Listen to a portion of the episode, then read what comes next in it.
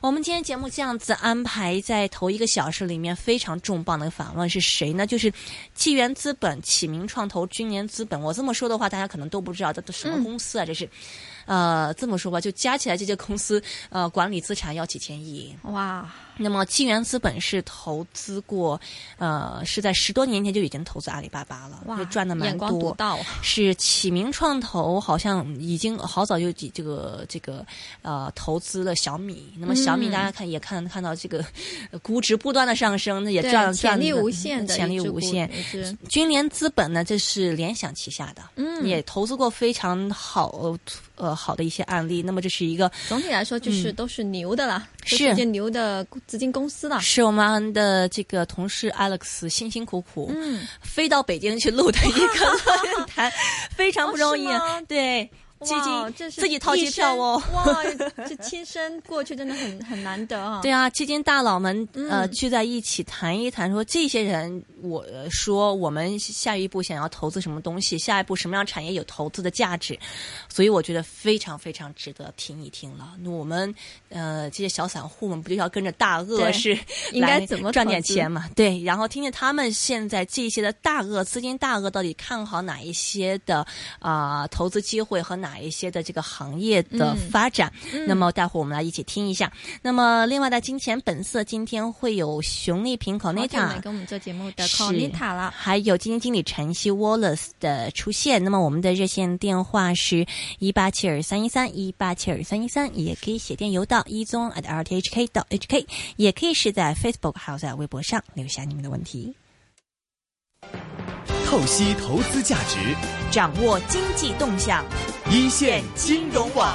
那个下面呢，我们有请这个启明创投主管合伙人甘建平甘总，呃，俊联资本合伙人靳文吉靳总，纪元资本合伙人呃于立于立峰于总，以及联想之星执行董事刘伟，我们上台，我们四位投资人来进行一些刚才就这些话题的深入的讨论，有请。还是请这个三位投资大佬啊，每个人花几分钟的时间吧，介绍一下自己和自己的机构，也先综述一下你们对于这个时代的一些看法、投资机会啊什么的看法。呃，我我是启明创投的甘建平，呃，我们启明创投主要是从事呃早期和成长期的呃，简单说互联网 TMT 呃和那个医疗健康的呃投资的。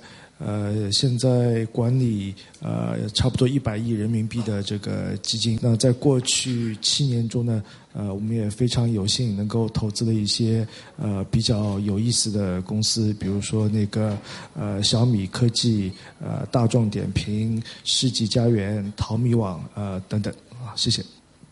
呃，我是来自君联资本的金文吉。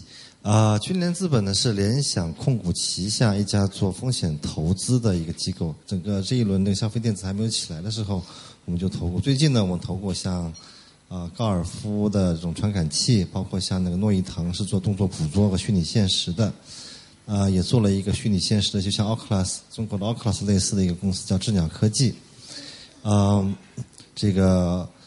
这个这个这个这个领域也确实不容易，因为联想自己是做硬件出来的，也不容易。可能待会儿我们展开再跟大家讨论一些具体的一些感想吧。于总，呃，谢谢。这个我是纪元资本的这个于立峰。呃，纪元资本呢，因为是基于中美两地的一个既在管理的人民币，也同时在管理的美金的这么一个基金。那我过去的十多年当中，在中国呢投资了。很多非常有影响力的一些高科技的创业企业，包括阿里巴巴等等。那么在未来的这个过程当中，我们相信在智能技术领域里会是一个新的巨大的一次投资机会，所以我们很愿意呃跟大家来分享我们在智能技术领域里的一些。一些看法，谢谢大家。我就问一个尖锐点的问题，就是智能这个时代，现在的主题太多了，什么智能硬件、智能汽车、智能家居、智能安防，一大堆。你们能每个人说一个你们自己最看好的领域和最不看好的领域吗？好，这个呃，智能这个东西的确是呃非常有意思。刚刚那位。呃，女士谈了一些这个呃，王笑是吧？刚谈了一些这个硅谷的一些东西。呃，的确，现在大家都在说这个 Internet of Things，呃，这个 IOT，呃，那有太多太多呃，这个 Internet of Things，任何一个人稍微知道一点技术，你就可以在你家里安装一个呃这个接收器，空调上，然后呢，通过手机非常简单的在很遥远的地方把这个空调打开，这个不是一个大不了的事，没有那么什么大不了。那为什么大家都在说呢？其实说白了，更多的是一个标准的问题。有太多这个家电厂商，有太多像小米这样呃智能手机厂商，有太多软软件厂商，他们都希望能够制定一个标准。那互相呢又不愿意去跟别人合作。呃，在这个战这个这这怎么说？这个战国时代，大家都是呃想这个占一块地。呃，那我相信，其实，在短期。更多的这个 Internet of Things 可能是通过合作，通过这个投资。大家都看到那个小米最近在家电的呃的投资，在小米生态链，他们也投了很多呃跟这个各种各样智能硬件有关系的。那关键我认为还是软件，软件才是关键。如果你的软件能够统一的去。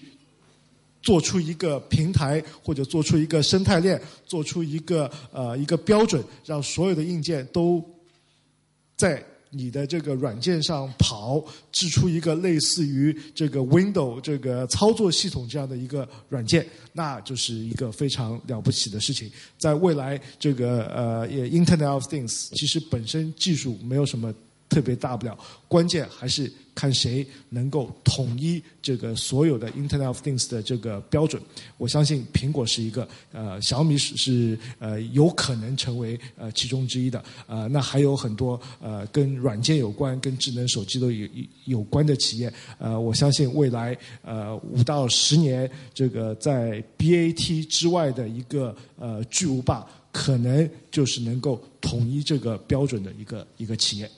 好，这是我对这个呃智能硬件的一些这个简单的看法。当然，刚刚说到那个 AI（Artificial Intelligence） 或者是这个机器人，这个的确是一个非常有意思的东西。这才是真正的技术，这才是真正的这个未来啊。嗯，智能硬件其实热了好几年了，但是从 VC 的角度来看呢，我觉得大部分的智能硬件项目呢，可能不会是 VC 的投资的对象，这可能让大家可能会有点失望。啊，因为确实这个大家可以去众筹网啊，可以或者去一些创业论坛上，可以看到很多这种新奇特的这种智能硬件的产品。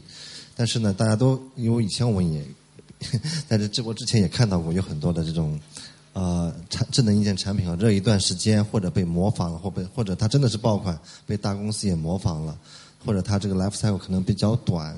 那么这个智能硬件产品呢，可能是赚钱的。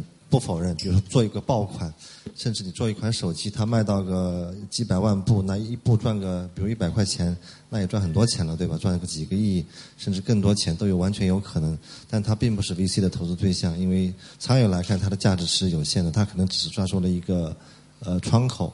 那我觉得就是说，因为我觉得要做的，我们要喜欢的投投资公司，我觉得还是有几点哈。第一，做硬件呢，还是要有一个基本功的，因为做硬件它。它离不开一个制造业，它仍然有它的一些供应链呐、产品设计啊、一些基本的一些商业的这种规律在里面，基本功还是要有的。这个没有这个基本功，就会出现一些问题。比如说，我们业界都知道了一些做手表的，然后就出现这个品质的问题，然后退货，它是众筹的结果，就出迟迟交不了货，对吧？这个就出现这种问题呢，就是犯了一些基本的这种行业规律的问题。你这个基本东西都没搞好，你再怎么后面做也没有用。那么第二个问题，我觉得还是要有这个一一个服务的思维。我觉得这个光做产品，实际上不管一个产品做的再好，都会有它的这个 life cycle。除非你的公司不断的推出新产品，但即便像苹果这么伟大的公司，它也终有一天江郎才尽的时候。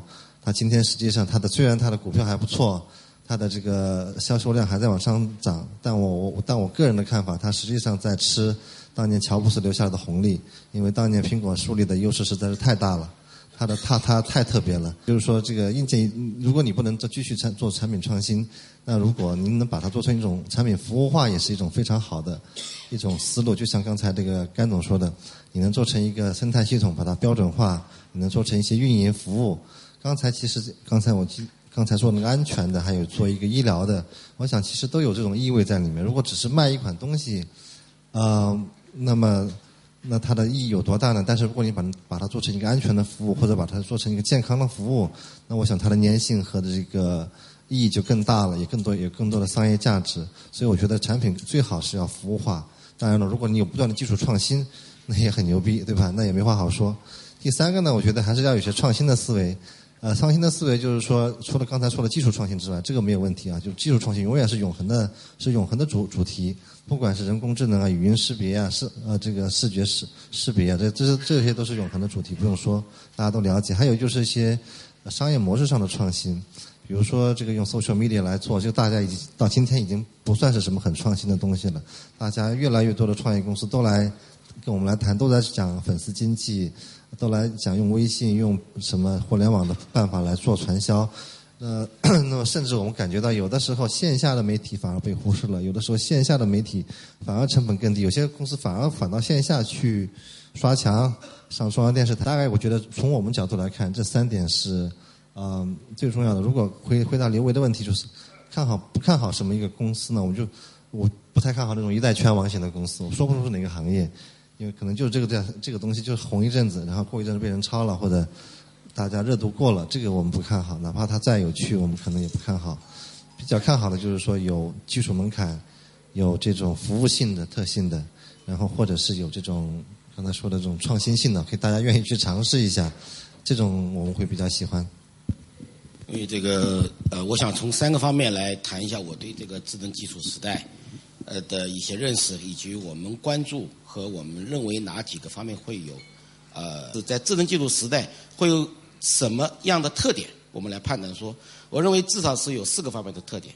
第一个呢，所谓智能产品的第一个特点就是用新技术与传统产业和传统产品的结合，这是一个智能产品的切入口。你不可能去创造一种需求，创造一种所谓的需求。我们要真正的现实生活中找到这种刚性需求和痛点。这样的智能产品，往往是要用现在的智能技术与传统产业和传统需求去结合，这是我认为智能产品和智能技术的一个特点。第二个特点呢，是这种智能的产品，它更加集成化，更加的高度集成化。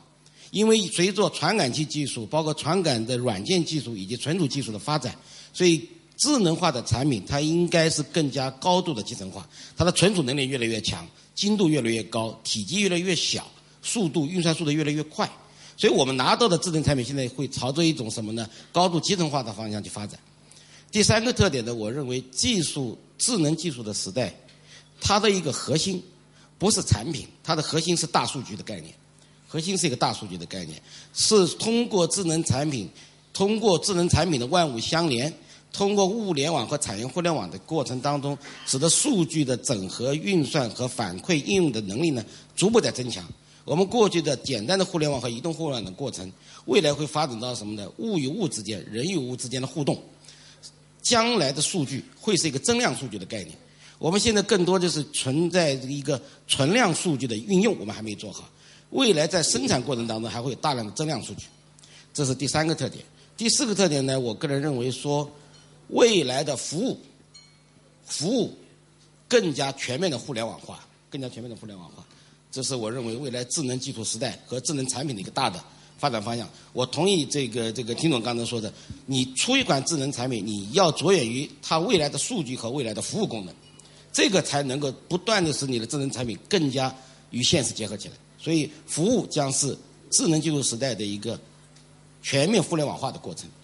这是我认为我讲讲的第二个观点，就是说智能技术时代以及它的产品的四个特点。那么第三个呢，我想讲说未来我们看好的哪几个领域？第一个呢，我认为是智能硬件以及制造的领域。那么在智能硬件和制造的领域当中，我们又看好三个方面的东西。第一个呢，就所谓机器人时代。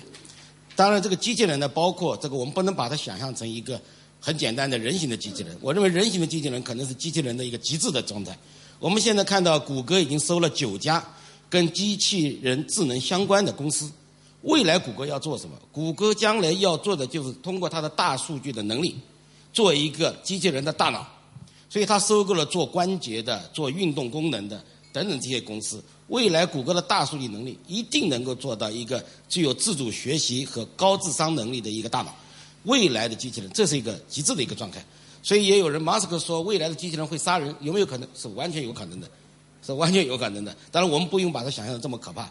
所以我要说，第一个呢，就是机器人是一个这个智能产品的一个发展的一个方向。那我们现在看到，已经在很多的服务领域里头，已经大量的使用机器人。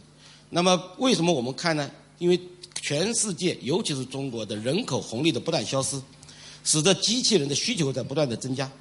这种机器人的增加不仅仅是一个工业机器人的概念，它还会涉及到在各个领域里头，包括医疗、包括军事、包括娱乐、包括社会生活当中，它的形态可能是人形的，也可能是非人形的。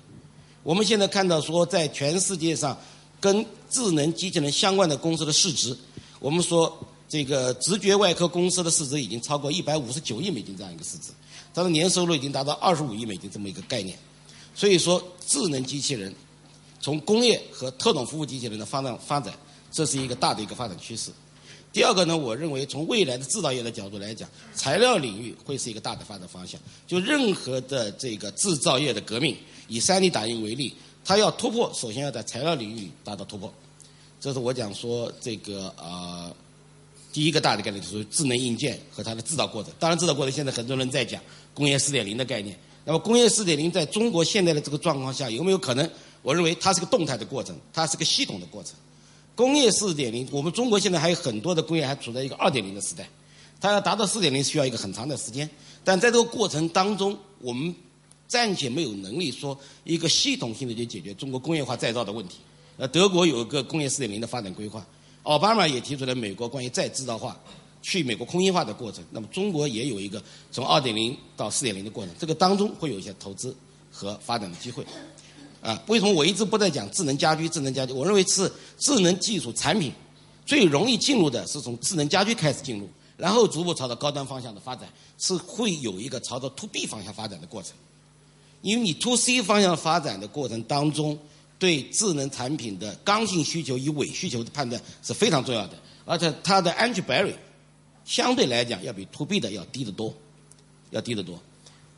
啊，这是我讲的第一个我们比较关注的。第二个呢，我要关注的是说关于这个识别技术的问题，因为任何万物相连的过程当中，首先要达到各个物件、各个单品中间的通讯协议的统一，这是第一个。第二个呢，就是识别技术，就是语音识别、图像识别、环境识别，甚至在机器视觉领域里头，要不断的提高它的识别的精度和可靠性，识别精度和可靠性。所以做这一类的公司呢，也会是我们作为重点关注的一个一个部分。那么最后一个，我在讲说第三点，我们比较关注的领域是说，用现在的移动互联网的技术，用现在的智能的技术去改造传统产业的。这么一个服务模式，这是一个重点切入的地方。我认为中国的传统产业，无论是在大的还是小的，是制造业还是一些服务领域里头，都要考虑到拥抱互联网的概念，都要考虑到拥抱智能技术的概念。所以在这个过程当中，如果有用移动互联的技术、用智能的技术去改造传统产业，从服务端切入，我认为这也是会有一个巨大的商业机会。我们现在典型的看过去的一年当中，大家一直都在讲 O2O 的概念。但是纯粹的 PEC 段的 O2O，它的发展是受到限制的。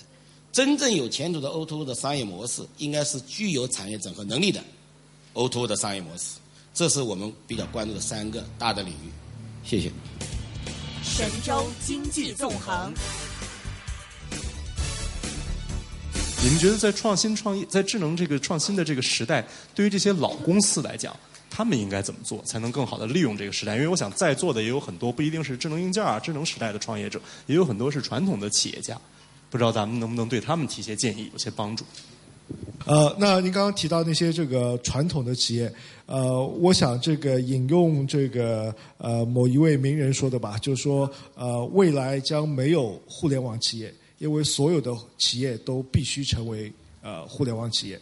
嗯，那现在这个。互联网已经是无所不在了，呃，中国已经基本上已经有七七八亿的这个互联网用户了，呃，那可能除了这个老人、婴儿和一些实在贫困的人，每个人都有智能手机了，每个人都用智能手机去上网了，呃，那在这个时代，所有的事情都应该跟互联网有关，呃，那如果再往下，刚刚提到这个 artificial intelligence 这个呃人工智能，呃，那随着这个 O to O 各种各样的这些呃，通过技术改变人生的这些事情呢，呃，使我想想起一个电影啊，叫《Matrix》，呃，这个黑客帝国。呃，就是说人就生下来以后就不用了。就日本据说现在已经有些年轻人他不离开家门，他在家里这个呃打游戏，就是困了睡，这个饿了呢就叫外卖，把东西送到家里。唯一干的事情就是打游戏，甚至于这个需要某些这个情爱的需求呢，也通过这个虚拟现实的一些方法呃去这个解决。所以他所有的事情都是在家里完成的，呃。那再往下，甚至于吃东西都不用吃，你可以吃一个维他命，或者是帮你做好的这个呃，跟那个蛋白有蛋白和这个呃维他命组合在一起的。那可能挺难吃的，但没关系，你戴一个这个 Oculus Rift 的这个虚拟现实的眼镜，让你感觉到你是在吃美味，在吃这个呃大董烤鸭，呃等等等等。我相信这些未来都是有可能发生的。那所以每一位在做传统企业的这个企业家，可能都要以这种方式去考虑他的问题，去看一看这个电影《Matrix》未来会是会是怎么样的。最近我们在开公司年会的时候，雷军呢到我们去年呢做了一个演讲。他本来给他的题目呢叫做“互联网思维下的一些呃变革”，但出乎我的意料之外呢，他其实并没有怎么讲互联网思维。他讲了三个案例，一个是同仁堂，对吧？大家如果在微信上传的比较多，一个讲的是同仁堂，另外讲的讲的是一个 Costco，还有一个讲的是什么忘了那个，对海底捞，对吧？他实际上并没有怎么讲互联网思维。那么他讲的这个三个案例呢，实际上都是一个同仁堂是非常非常传统的一个一个公司了，不叫公司了，叫做一个店了，对吧？你也可以把它叫一个公司，几百年了。那海底捞呢，实际上也是在互联网思维之前，这个概念出出现出现之前，就服务做的非常到位的一个一个服务业。那么 Costco 的历史也非常长了，也有好几十年了。所以呢，我感觉现在有讲的一些东西呢，有一些是真的，但也有一些只是表象而已，就是说。当年的这个李嘉诚，对吧？黄永庆卖米，李嘉诚在做杂货店的时候，他怎么做口碑的？他怎么做营销的？实际上，这些表象下面的这些理念都是一样的，只不过到今天，它可能表现为互联网思维，它可能表现为智能硬件，但是那些基本的东西呢，我觉得是一样。就好像我们今天七零后呢，不用担心九零后一定会砸我们的饭碗一样，我觉得不一定的。这个，所以呢，传统企业也不要那么的这个担忧，因为。呃，这个确实，这个商业的一些本质还是在那里，有一些东西可能是表象性的，但是呢，这个确实时代发生了很大的变化，就是中国你中国的这个发展是浓缩型的，就是说可能别的国家一百年的发展的历程，它可能二三十年就走完了，所以它前几年可能百分之十的年增长，现在就百分之七，也可能将来就百分之五，可能原来粗放式增长的一些传统企业就闭着眼睛赚钱的。到今天发现不行了，闭着眼睛赚钱的时代已经过去了。你必须精细化的去管理，你必须的深入的去了解你的客户的需求，你必须要拥抱一些新技术。这个时代，我觉得才是可能是最关键的一个事情，而不是简单的去谈一个一些一些概念。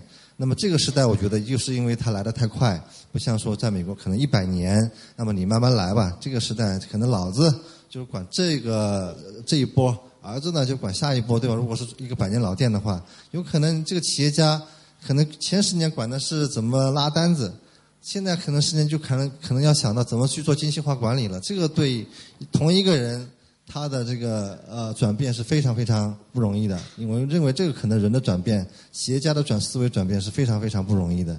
有的时候确实就是说有有的时候我们看啊，我们在在看我们投资的一些企业，你要跟他去说，哎。这个现在市场上有些新变化了，你要不要来去做一个这件事情？非常非常难，对吧？这个你还不如这个，就是说你投资一个企业，新的企业，将来看看这两只这两个企业有没有合作的机会算了。你要让一个老的这个已经做的不错的企业让他去转型做一些新东西，真的太难了。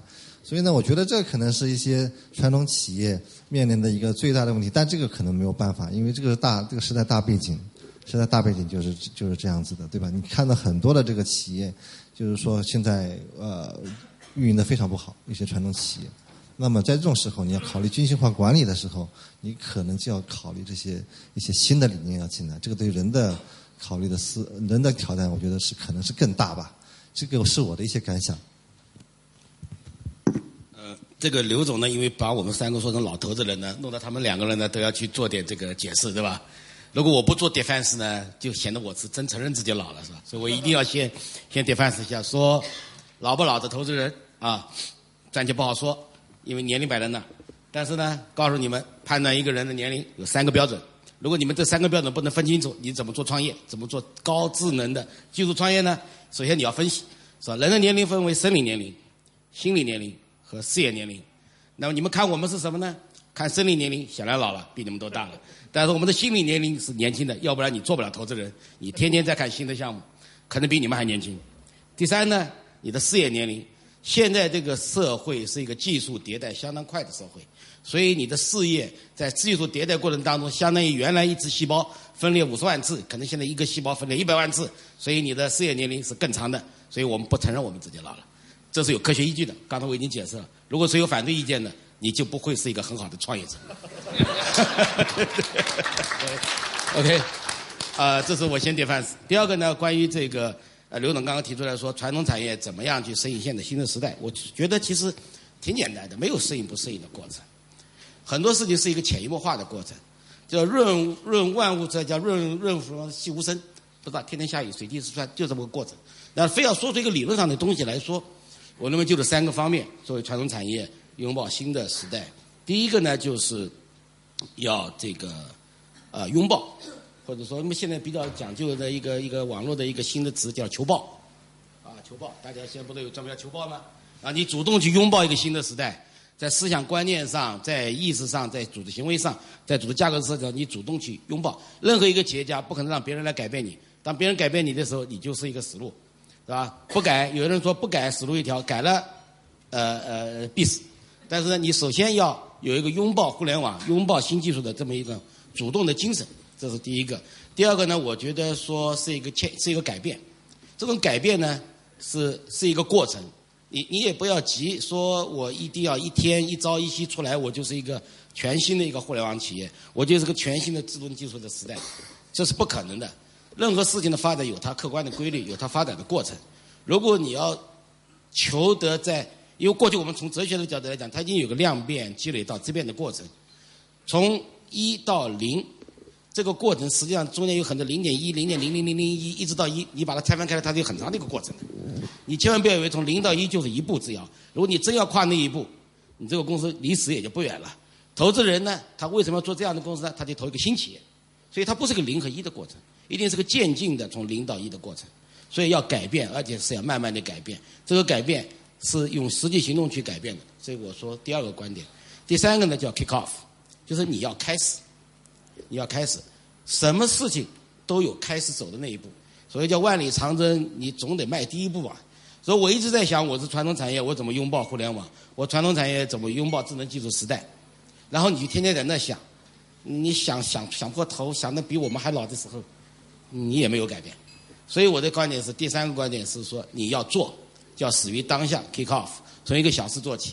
其实刚才我们已经讲了，在智能技术时代，传统产业和互联网的结合，实际上是一个新的商业模式会不断的创造出来的。这种创造的过程当中，会有很多的商业机会。你如果不去改变，不去拥抱这个时代，不去开始做，你永远都不会有改变。这就是我的观点。谢谢。大家用掌声鉴定了啊！各位都不老啊，不管是心理年龄还是生理年龄，肯定都不老。其实我也做了十二，今年是第十二个年头，我都做了十，对吧？我都做了十二年的早期投资了。但是因为每年坚持建几千个项目，我觉得不仅心理年龄、生理年龄都能往倒着往回涨，对吧？因为你得跟九零后的创业者匹配。OK，那时间有限，我们这个 panel 就先到这儿了。然后请大家再次掌声鼓励我们三位年轻的投资人。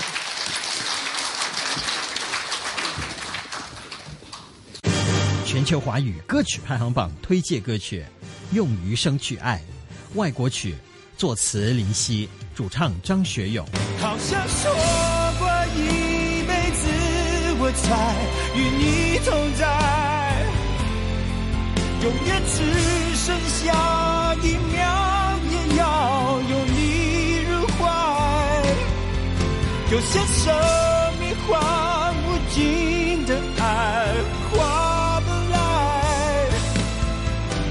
只要看着我们头发变白，余生就不会苍白。FM 九十四点八，香港电台第二台，星期六中午十二点，中文歌曲龙虎榜时段；AM 六二一，数码三十一，香港电台普通话台，星期六下午两点，全球华语歌曲排行榜。